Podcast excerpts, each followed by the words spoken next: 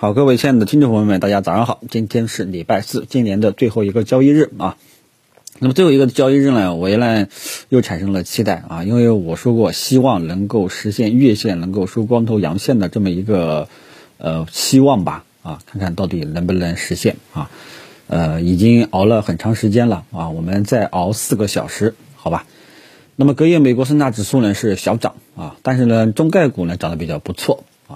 那么这样的话呢，开盘情绪没什么影响，然后就是这个消息层面上呢，就是中欧呃投资协议最终还是签订了。那么这个呢，有一点利好消息变利好消息呃兑现啊这种味道啊，但是呢，里面有一些行业呢，也有一些利空兑现啊。反正这个东西，比方说你像这个呃要开放金融行业，对吧？呃，肯定如对吧？你如果说你开放了。啊，这个对国内的金融行业肯定是利空啊，因为你竞争者多了呗啊。但是这个是市场的这个理论预期啊，但是呢，搞不好这个东西呢利利空兑现又变利好啊，所以这个东西呢宏观性的东西，但是整体上是向好的啊，所以这个消息呢整体上还是一个利好的，但是它毕竟呢还是一个宏观性的一个东西。啊，那么下一个呢，就是亚太这一块的投资协议可能也会签署啊。这句话呢，就验证了我们古古人说的一句话，就是什么？你若是花蝶自来。如果说你真正的有实力、有能力，人品素质各方面都很到位啊，那么你放心，绝对是有人主动向你这个投怀送抱啊，主动会跟你搭线啊，因为这个就是社会。只有当你有真正的实力了啊，比方说像我们这些做股评的，对吧？大部分股民股评呢就参差不齐。如果说你的水准稍微要高一点，对吧？咦，搞不好关注的人就多一点，大家就会认可你，所以其实其实是一样的啊。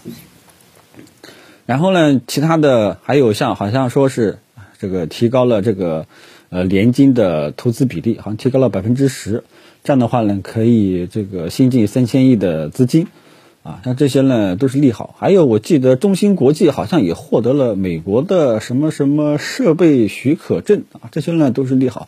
啊，反正也不知道是啥情况啊，这个隔夜起来一看，基本上都是利好情绪多一点啊，然后盘面呢，这个我觉得不用我多说了啊，市场呢还是一个结构化的一个行情啊，昨天已经有人统计了，呃，创业板今年的涨幅百分之五六十吧。但是呢，上涨的中位数仅仅只有百分之一、百分之二啊，所以呢，这个当前的当前的市场啊，结构化行情很突出，还是头部行业啊，大市值的标的。网上有个段子啊，一个大妈，你们炒股炒这么累干啥啊？我教你怎么去选股啊，你把创业板按市值排个名，买前面五个就 OK 了啊。大妈都开始教，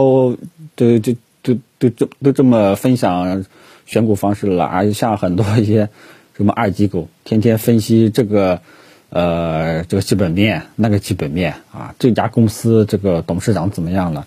啊？还还真不如大妈这个选股方式简单粗暴，对吧？所以这就侧面反映了当前 A 股啊，其实主要是头部企业啊，真的是呃逐渐的港股化、美股化的趋势是越来越像了啊。那么至于。中小创科技股是不是就起不来了啊？那么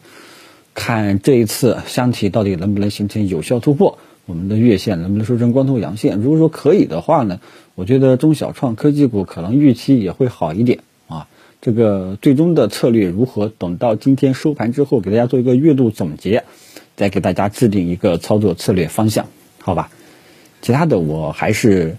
呃，没有什么新的策略，因为最近的策略呢，基本上都是建议大家持股不动，啊，对于中小创，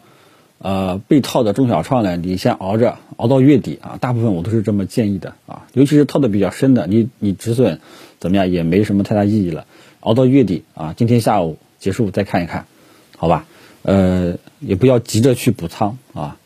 剩下的呃，如果说解套的啊，解套离场的也没什么，啊，等到呃。这个今天结束了，给大家制定新的来年的投资策略，好吧？早上就来到这里，谢谢大家。